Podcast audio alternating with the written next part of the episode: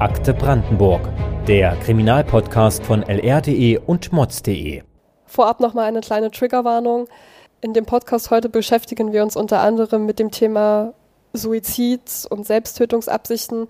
Wenn ihr euch mit dem Thema nicht wohlfühlt, dann hört euch vielleicht die Folge nicht an oder hört sie euch vielleicht wenigstens nicht alleine an. Weitere Informationen zu Hilfsmöglichkeiten, die findet ihr in den Shownotes. Hallo und herzlich willkommen zurück bei Akte Brandenburg. Mittlerweile die siebte Folge unseres Crime Podcasts äh, für Brandenburg. Und heute mal ganz anders, äh, nämlich mit mir in der Moderationsrolle. Mein Name ist Bodo Baumert, ich bin Gerichtsreporter der Lausitzer Rundschau und üblicherweise sitze ich auf der anderen Seite des Mikros. Ähm, heute mal nicht, denn da sitzt heute Heike Reis und das hat einen bestimmten Grund. Hallo Heike. Hallo Bodo, freue mich wieder hier zu sein. Diesmal, wie du schon sagst, genau auf der anderen Seite des Mikros. Und zwar kommt das Ganze dadurch zustande, dass wir heute ausnahmsweise mal sozusagen die Rollen tauschen, denn der Gerichtsfall, mit dem wir uns heute beschäftigen, den habe ich ein paar Wochen am Landgericht in Cottbus begleitet und dementsprechend bist du heute derjenige, der mir hilft, da mal ein bisschen Licht ins Dunkel zu bringen. Das wollen wir gerne machen. Unsere Geschichte, mit der wir uns heute beschäftigen, spielt in Doberlo-Kirchhain, ein kleines Örtchen im Südwesten von Brandenburg. Berühmt für zwei Dinge, nämlich in Doberlook für das gute alte Kloster, was man auch heute noch besichtigen kann, immer eine Reise wert. Und in Kirchhain die Kaserne, die zwischenzeitlich auch als Flüchtlingsunterkunft genutzt wurde. Um beides geht es heute allerdings nicht. Ähm, Heike, nimm uns doch mal mit, um was für einen Fall handelt es sich hier heute? Es geht um etwas, das äh, in der Zeitung ganz häufig als Familiendrama betitelt wird. Und zwar geht es um ein Tötungsdelikt, bei dem eine Fünfjährige aus Doberlo-Kirchheim im Elternhaus ihrer Familie zu Tode gekommen ist. Der Vater steht vor dem Gericht in Cottbus, wird angeklagt, das Kind getötet zu haben. Und wir beschäftigen uns heute so ein bisschen damit, weil das ein Fall ist, den ich noch in meiner Volozeit begleitet habe. Also das vielleicht nochmal für alle das Volontariat ist so ein bisschen die journalistische Ausbildung. Also da lernen wir so ein bisschen das Handwerkszeug, mit dem wir uns dann als Redakteur rauswagen. Und mich hat dieser Fall auch gerade zu Hause massiv beschäftigt, weil das war eine sehr brutale Gewalttat in meinen Augen an einem eigentlich unschuldigen Kind, was ich für mich noch nicht richtig einordnen konnte, weil es von Anfang an einfach nicht klar war, was genau hat denn eigentlich dazu geführt, dass dieses Mädchen überhaupt zu Tode gekommen ist. Es gab verschiedene Szenarien, die vor Gericht diskutiert wurden. Und gerade deshalb finde ich diesen Fall so spannend, weil es eigentlich bei jeder Verhandlung immer eine neue Wendung gab, weil alles das, was man in der letzten Woche glaubte zu wissen, sich dann schon wieder als falsch herausgestellt hat.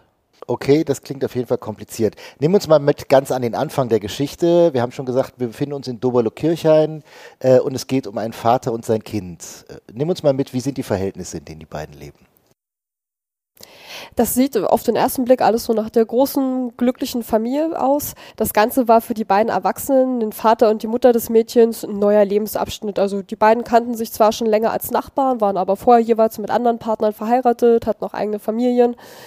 Aber wie das dann manchmal so ist, das, ähm, die Liebe geht auseinander, die beiden lernen sich kennen und sozusagen der Funke springt direkt über. Sie haben guten Kontakt miteinander, freunden sich an, sie beginnen eine Beziehung miteinander. Und das Familienglück scheint so ein bisschen perfekt. Ne? Die Frau bringt ihre kleine Tochter mit in die Beziehung ein, die sie schon aus einer früheren Verbindung hat. Und wenig später wird auch direkt geheiratet, nämlich im Februar 2015. Und das alles äh, ist so ein bisschen wie die Beziehung aus dem Bilderbuch. Aber auch nach einem Jahr gibt es dann schon die ersten Probleme. Die Frau wünscht sich gern ein weiteres Kind, aber für den Mann steht fest, naja, das passt mir jetzt ehrlich gesagt nicht so ganz rein. Er hat bereits zwei Kinder aus einer vorherigen Verbindung und möchte nicht unbedingt nochmal Vater werden. Man hat sich dann aber wohl auf weiteren Nachwuchs geeinigt und so kommt es dann auch. Die gemeinsame Tochter der beiden wird im Dezember 2015 geboren und trotzdem gibt es danach weiter Eheprobleme. Die Frau ist beruflich viel in Berlin, kommt spät heim von der Autobahn. Das führt wohl immer wieder zur Eifersucht. Er soll sie kontrolliert haben mit WhatsApp-Nachrichten, mit Anrufen, immer wieder geschaut haben, wann ist sie denn da das letzte Mal online gewesen? Warum antwortet sie denn nicht auf meine Nachrichten, obwohl sie sie gelesen hat? Und das Ganze spitzt sich wohl immer so ein bisschen weiter zu. Das Paar möchte allerdings zusammenbleiben und entscheidet sich dann zusammen in das Haus in Dubalo-Kirchhain zu ziehen, was dann auch nachher zum Tatort wird.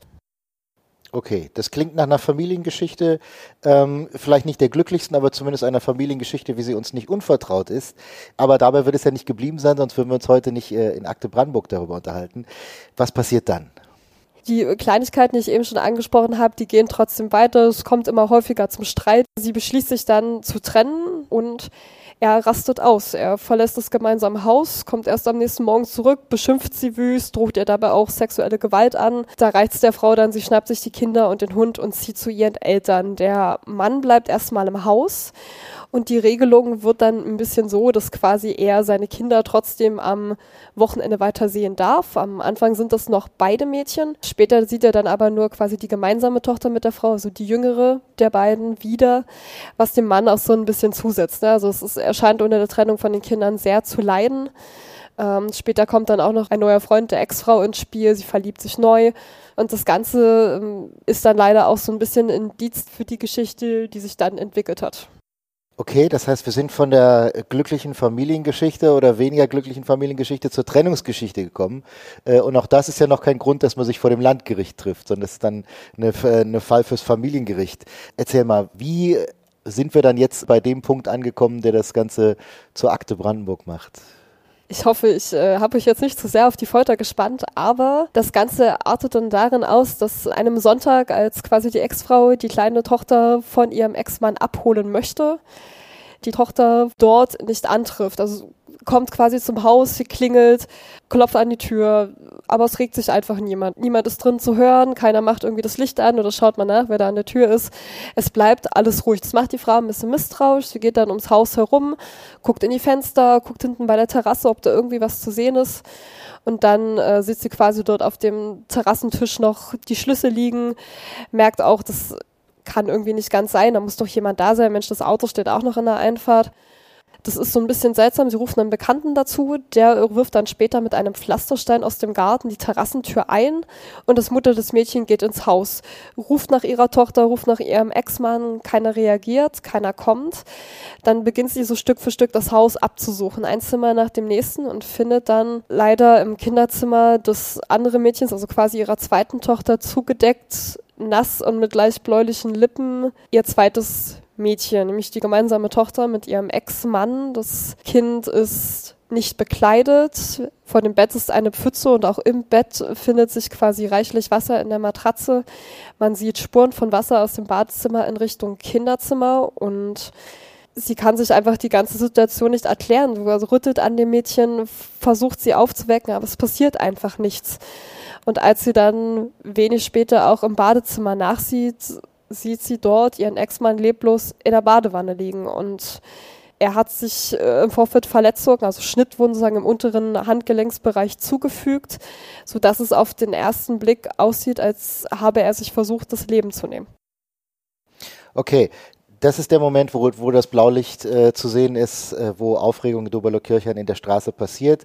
Ähm, so wie wir es bisher verstanden haben, wo es sich bisher aussieht, du hast ja schon gesagt, es gab da diverse Wendungen, sieht es augenscheinlich so aus, dass der Vater erst das Mädchen und dann sich selbst umgebracht hat. Können wir uns das so vorstellen? So ähnlich. Das äh, Tatsache, beide sind leblos aufgefunden worden und auch so stellt sich zuerst für die Einsatzkräfte, die da vor Ort anrücken, da sowohl für Polizei als auch Rettungssanitäter. Dann kann der Mann aber quasi wiederbelebt werden oder zumindest augenscheinlich in dem Moment wiederbelebt werden.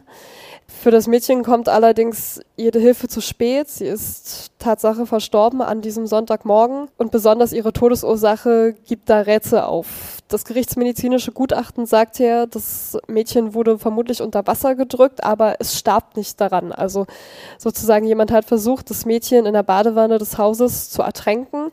An ihrem Hals finden sich aber auch Strangulationsmerkmale, die wohl todesursächlich gewesen sein sollen. Das heißt, der Täter hat versucht, nicht nur das Mädchen zu ertränken und das Ganze nicht geschafft, sondern hat sie danach sozusagen, um ganz sicher zu gehen, auch mal mit einem Netzwerkkabel, so einem USB-Ladekabel, wie es vermutlich jeder zu Hause hat, erdrosselt. Und daraufhin hat sich dann in dem Fall hier der angeklagte Vater versucht, ebenfalls das Leben zu nehmen und zwar mit demselben Kabel, was er um ein Treppengeländer gebunden hat. Da soll er sich quasi dann unten auf einen Stuhl gestellt haben und versucht haben, sich mit diesem Kabel zu erhängen, so laut Anklageschrift. Das Ganze hat aber nicht geklappt und dementsprechend hat er sich Schnittverletzungen im unteren Armbereich zugefügt und sich dann wieder in die Badewanne gelegt, wohl mit der Auffassung daran eventuell zu verbluten.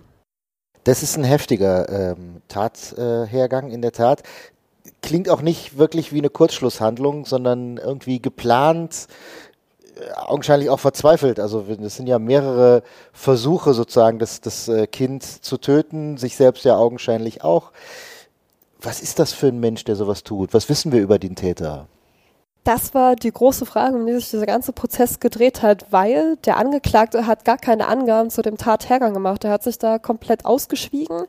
Er hat zwar von äh, der Beziehung zu der Ex-Frau und dieser Familiengründung an sich berichtet, wie es dazu kam, wie die sich kennengelernt haben, hat da auch sehr detailreich, sehr glücklich von gesprochen, aber sozusagen ab dem Punkt, an dem die Trennung passiert, schweigt er komplett, er bricht ab und meint auch, er könne sich an den Tattag wohl nicht mehr erinnern. Es sei wie eine Nebelwolke in seinem Kopf und da könne könne er äh, nichts mehr mit anfangen. Und das hat es auch dem Gericht so wahnsinnig schwierig gemacht zu klären, was ist denn da überhaupt passiert, weil der Einzige, der dabei war, nämlich der Angeklagte, keine Angaben gemacht hat.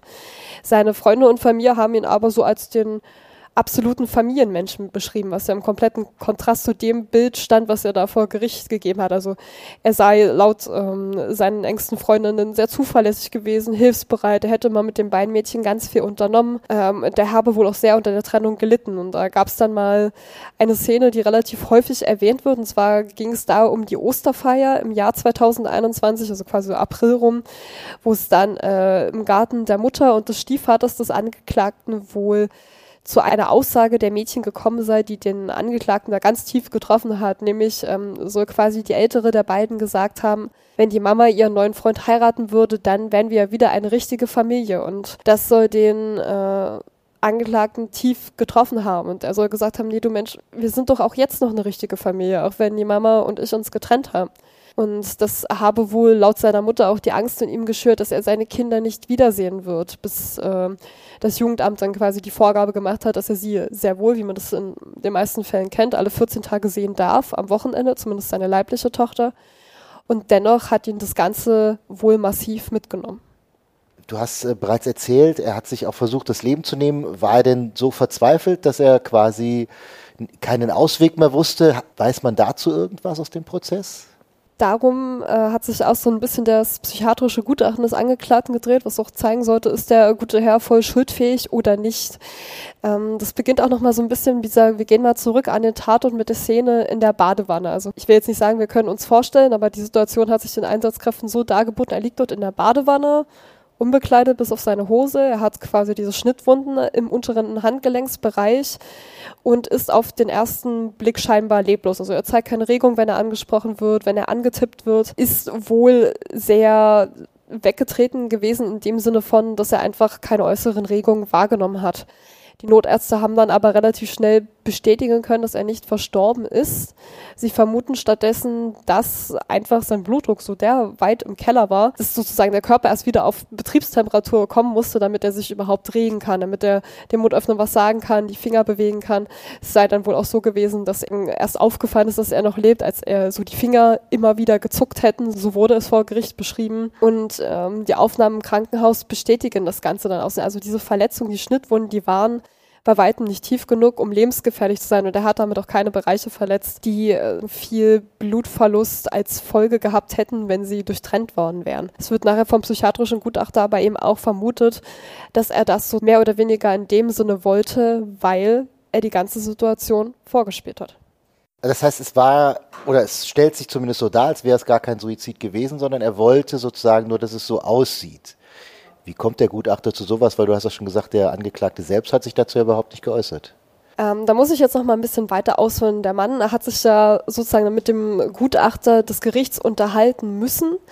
Und der Gutachter sagt aber, dass er, der Herr weder bei ihm noch bei anderen Zeugen irgendwelche Hinweise darauf hinterlassen hätte, dass er Suizidabsichten haben könnte. An dem Wochenende, an dem das Mädchen da zu ihm gekommen ist und dann leider auch zu Tode gekommen ist, hat sich wohl alles so abgespielt wie immer. Ne? Also er hätte sie halt abgeholt am Freitag, der hat ein bisschen zusammen gespielt, einen Film geschaut, abends gab es dann wohl noch eine Art Geburtstagsfeier bei den Nachbarn, die die beiden besucht haben. Der Samstag, den beschreibt der Angeklagte dann so ein bisschen relativ knapp als, ja, nur sei man halt draußen spazieren gewesen, habe dann gebastelt. Abends sei dann noch äh, wohl eine andere Bekannte mit ihrer Tochter da gewesen so dass auch da äh, immer Leute um sie rum waren, mit denen sie ihr letztes Wochenende verbracht hat. Auch da sei dieser Bekannten nichts aufgefallen, dass der Mann ihr irgendwie gesagt hat, er wolle mit dem Leben abschließen oder dergleichen. Also es war alles auffällig, unauffällig könnte man fast sagen. Das heißt, da war in dem Sinne noch gar kein Auslöser für die Tötung des Mädchens auszumachen, weil grundsätzlich schien es den beiden ja gut zu gehen. Okay, also voll schuldfähig in jedem Falle. Ähm, er ist also nicht irgendwie in, äh, dazu an, an einem Punkt gewesen, dass er für das, was er tat, nicht verantwortlich sein konnte. Trotzdem ist es ja relativ unbefriedigend. Jetzt, äh, die Richter konnten ihr Urteil sicherlich fällen, dazu kommen wir gleich noch. War eigentlich äh, irgendwer von den Verwandten äh, mal beim Prozess dabei? War die Mutter des Kindes beim Prozess dabei?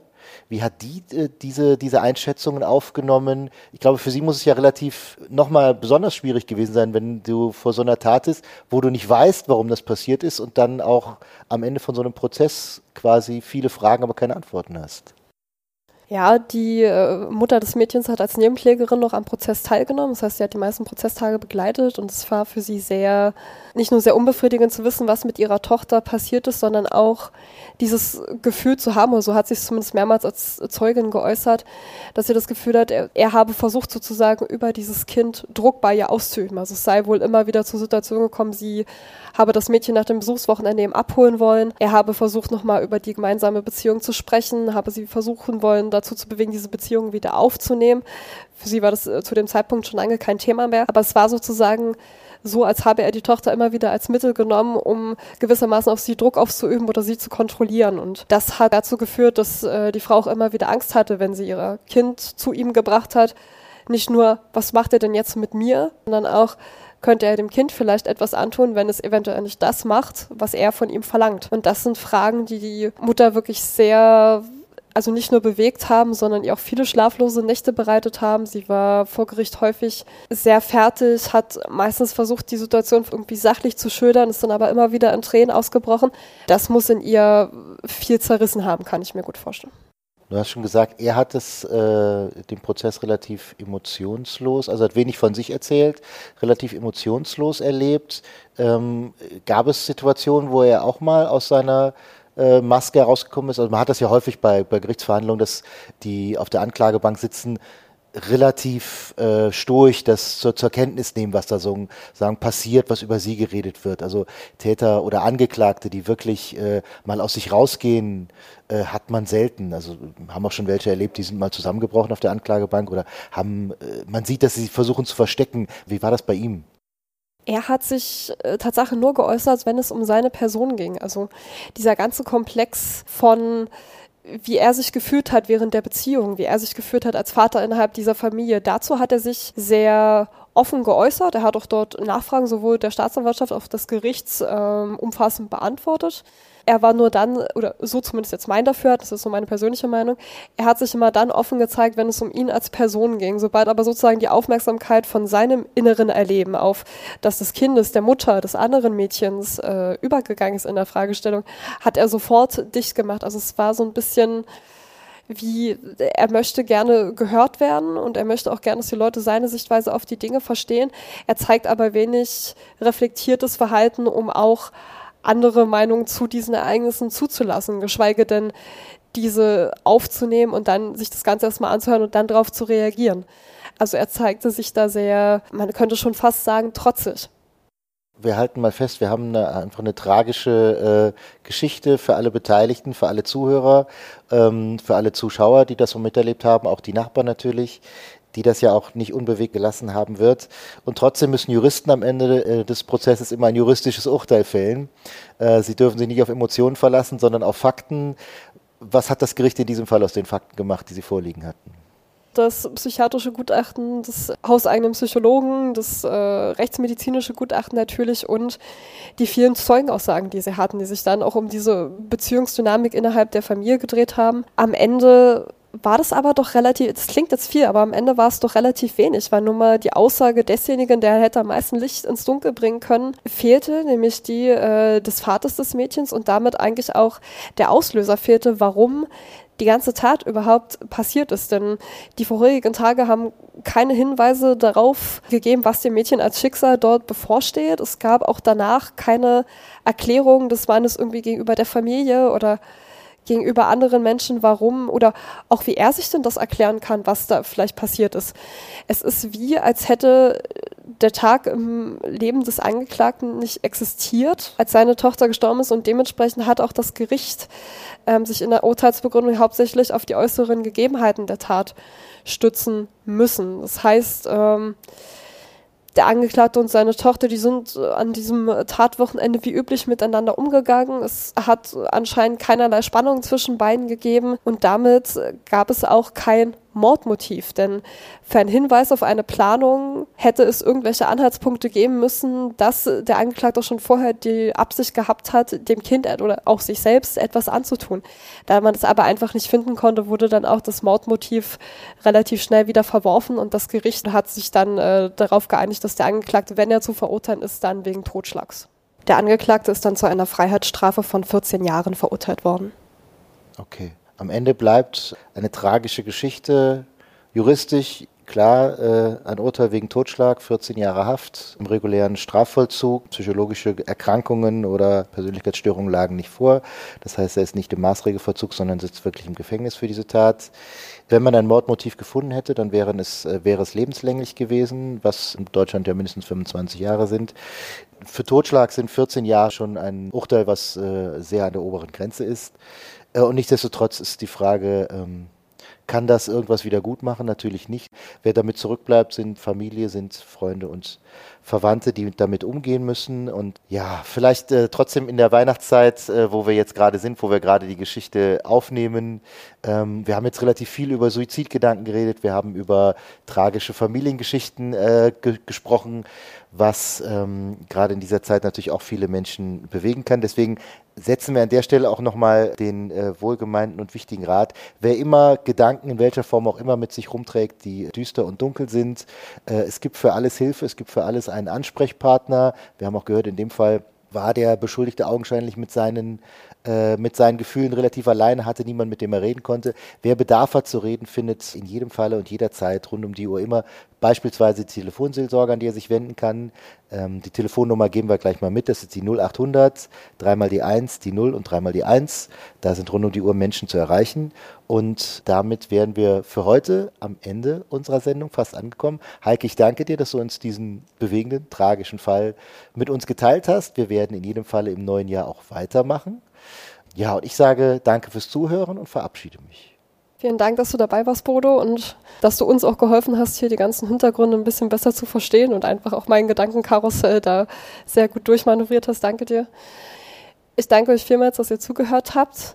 Ich wünsche euch jetzt noch einen guten Rutsch ins neue Jahr, denn dort werden wir uns wahrscheinlich erst wieder hören.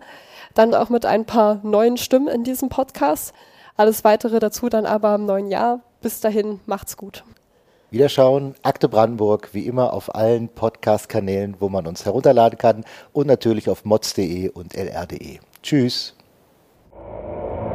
Akte Brandenburg ist eine gemeinsame Produktion von lr.de und mods.de.